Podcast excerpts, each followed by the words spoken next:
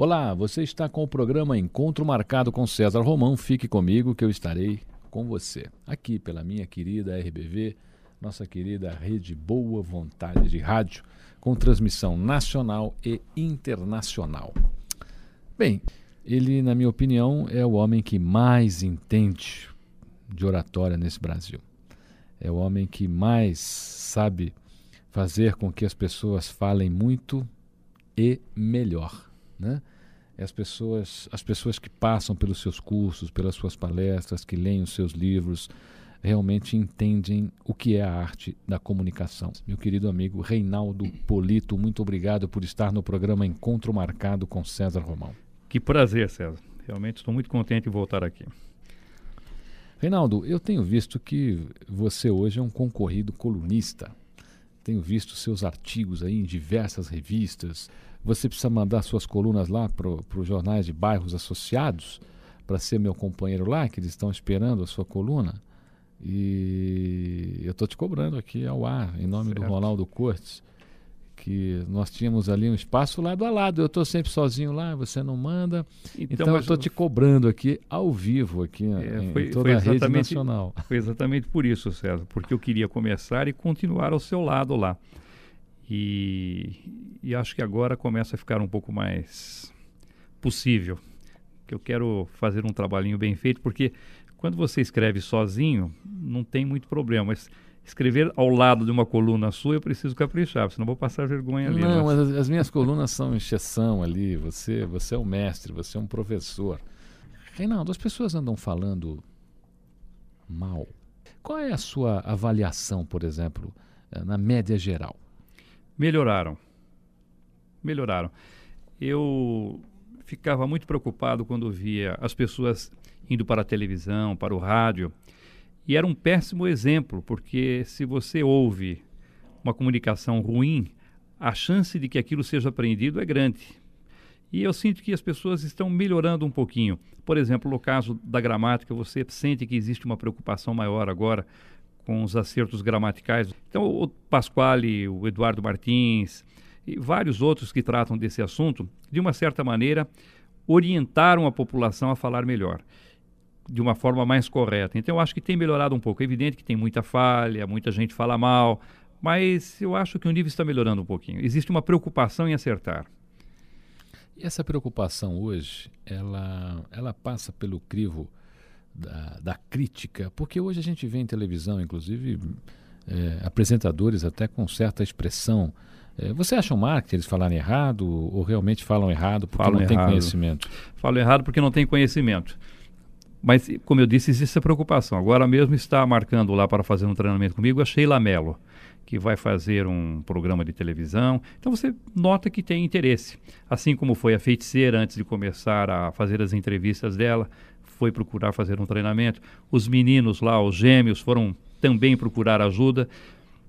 E então existe uma preocupação em acertar. Agora recentemente eu fiz um trabalho com a Miss São Paulo porque além de desfilar, de ter beleza, era preciso dar entrevistas e isso fazia parte da avaliação, foi fazer um treinamento também. Então você começa a analisar, a gama é muito grande, senadores, deputados, eh, vereadores, prefeitos e artistas de rádio e de televisão. A gente nota também uma deficiência muito grande no sistema de fono das pessoas, né? Às vezes a pessoa até se expressa bem, mas ela precisaria fazer um trabalho de fono também, é, é, trabalhar um pouco mais entonação de voz. Você faz isso lá também, Reinaldo? É, eu tenho uma fonoaudióloga, a, tanto que as minhas aulas começam sempre com a Sônia Coraza. Ela é muito competente, está comigo já há mais de 10 anos. E todas as aulas começam com ela. Durante 45 minutos, ela faz exercícios para todo o aparelho fonador, ensina como respirar corretamente, como produzir um bom som. Depois trabalha bem a ressonância da voz com boca, nariz, faringe. Depois articulando bem o som, palatos, dentes, lábios, mandíbula. Então todo o aparelho fonador, desde a respiração inicial até essa articulação final. Então, isso é feito durante o curso inteirinho, a partir da terceira aula, nós temos 12 aulas no curso, até a décima segunda aula. Então, damos uma atenção muito especial à voz. Porque o que se sente nas pessoas quando não, não tem esse trabalho é que elas vão falando com uma falta de sincronismo fonorrespiratório, ou seja, começam a falar quando ainda estão inspirando, ou continuam a falar quando o ar praticamente já terminou. E aí usam apenas as últimas partes do aparelho fonador como se elas fossem suficientes para produzir uma boa voz. Aí tem problema de respiração, não sabe usar corretamente o volume de voz e normalmente fala um pouco baixo. É comum falar assim, ah, você fala para dentro. É, em casa, na, na, casa das pessoas, essa crítica é feita. Normalmente é a mulher falando para o marido, escuta, você fala para dentro, tem que falar para fora, tem que falar para fora. Por quê? Porque não, não projeta a sua voz com personalidade, com segurança. E tudo isso pode ser feito com fonoaudiologia. E hoje, a, as pessoas que passam pelos cursos do Reinaldo Polito, normalmente sofrem uma transformação profissional, quer dizer, a, a, a pessoa realmente fala, puxa vida, eu tinha que ter feito isso antes na minha vida? Eu garanto sempre dois comentários com relação ao treinamento. O primeiro é esse, que a pessoa saia dali profundamente arrependida de não ter feito o curso antes. E o segundo, procurando oportunidade para fazer a apresentação. Então, aquele que tinha medo, que tinha receio, que se escondia, depois que ele descobre a, a, possibilidade de falar melhor, ele sente prazer em fazer as suas apresentações. Então, sente que a comunicação vai se constituir num recurso positivo para que ele possa continuar abrindo as suas portas. Então, profissionalmente é muito importante. Você veja, hoje é muito comum qualquer tipo de assunto que você queira desenvolver participar por um processo de negociação. Você mesmo entrevistando há pouco algumas pessoas que falavam sobre negociação. Agora, como é que você pode tratar bem de negociação se não souber falar bem? Se não souber se expressar bem, se não souber persuadir, se não souber ordenar bem a sua linha de argumentação, de saber como é que pode prever uma objeção contrária e preparar a defesa do seu argumento antecipadamente. Se não souber fazer isso, por mais que você conheça a técnica, você não vai conseguir ser eficiente. Então, tudo isso passa pelo curso de comunicação.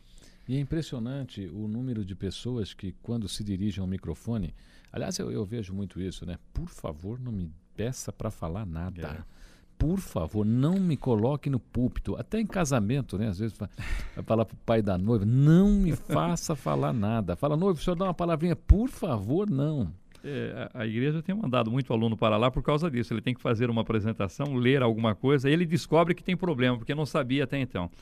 Agora você veja, por esse comentário que você está fazendo, César, quantas oportunidades são perdidas. Então a, a pessoa tem a chance de fazer um marketing pessoal muito eficiente, porque aquele que fala bem na empresa, ele é convidado naturalmente a fazer as apresentações. Ele vai dirigir reuniões, vai fazer apresentação de produtos, ele vai abrir as solenidades. Então ele está sempre em evidência e falando bem em evidência de uma maneira positiva. Quando a empresa precisa de alguém para fazer uma representação, vai escolher quem? Aquele que sabe falar bem, aquele que poderia representar bem a empresa. Aquele que foge, por mais competente que seja profissionalmente, ele acaba ficando escondido. Eu recebo pessoas que vêm reclamando muito, Polito, é, eu preciso fazer o curso porque lá na empresa, quando eu participo da reunião, eu sei tudo, eu conheço, eu tenho consciência de que eu domino aquele tema. Mas na reunião eu fico esperando o melhor momento, o melhor instante, e aquele que está do meu lado, que não tem tanto conhecimento assim, que não conhece o assunto como eu conheço, ele toma a iniciativa, fala, acaba se projetando, e depois eu fico frustrado porque não, não aproveitei aquela oportunidade. Então você veja que as pessoas ficam tristes porque tem problema de comunicação e não aproveitam as oportunidades que aparecem. É, e a gente nota também que as pessoas têm vontade de falar. Até porque, fora de um contexto normal, eu conheço pessoas que conversam muito na hora de ver um microfone, ver uma, uma tribuna, ficam apavoradas, né? Sim. A gente vai para um intervalinho rápido e a gente já volta, tá bom? Programa Encontro Marcado com César Romão, aqui pela rede Boa Vontade de Rádio, minha querida, nossa querida RBV. Fique comigo que eu estarei com você.